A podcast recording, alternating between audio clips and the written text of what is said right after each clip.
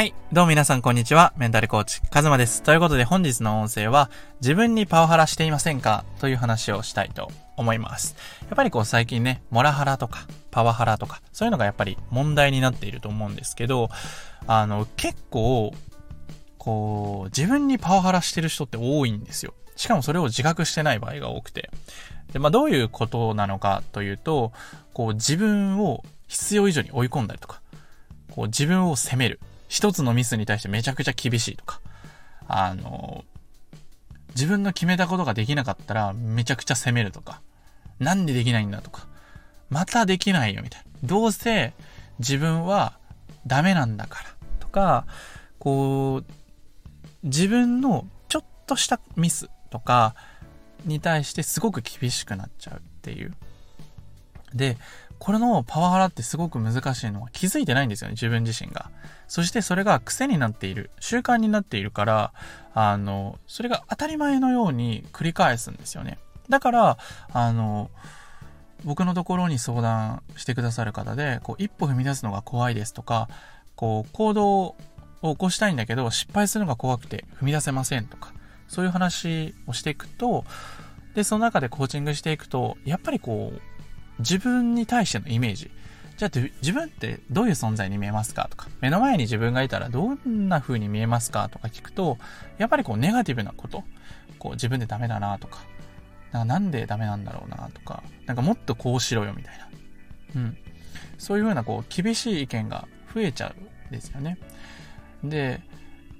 それが自分自身の自己肯定感を下げるし、自己効力感が下がっていくですよね。じゃあ、どうやったらこの自分のこうセルフパワハラっていうのが減っていくのかっていうと、あの、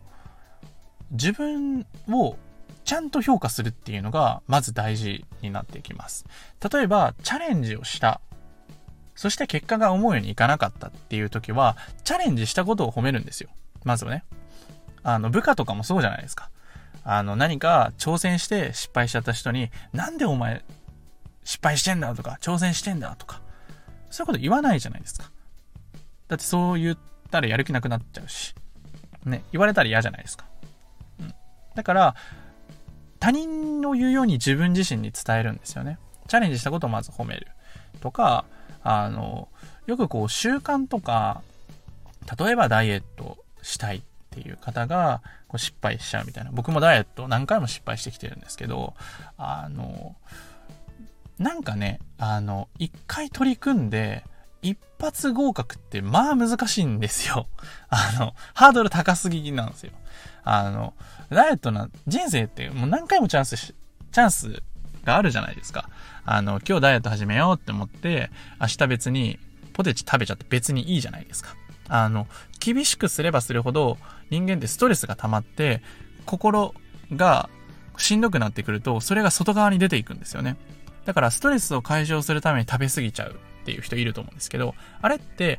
あの、結局心が苦しいんですよね。だから心の問題なんですよね、実は。で、特に、あの、脂っこいものとか、ラーメンとか、そういうものって、あの、脳内麻薬って言われてる物質があって、それを食べると、こう依存性が強い。また食べたくなってしまうとかもあるんですよね。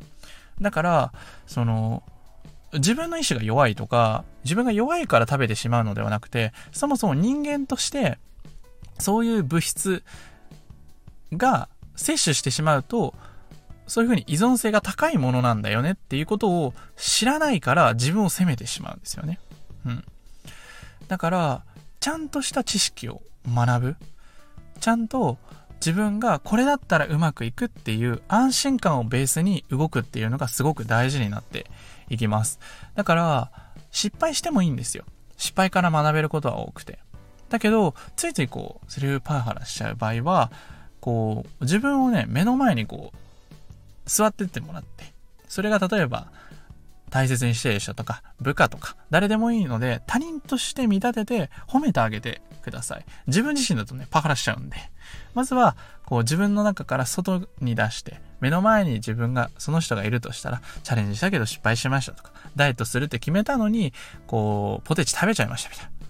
だ別にいいじゃん食べても、みたいな。もう一回やればいいじゃないみたいな。明日からやればいいんじゃないとか。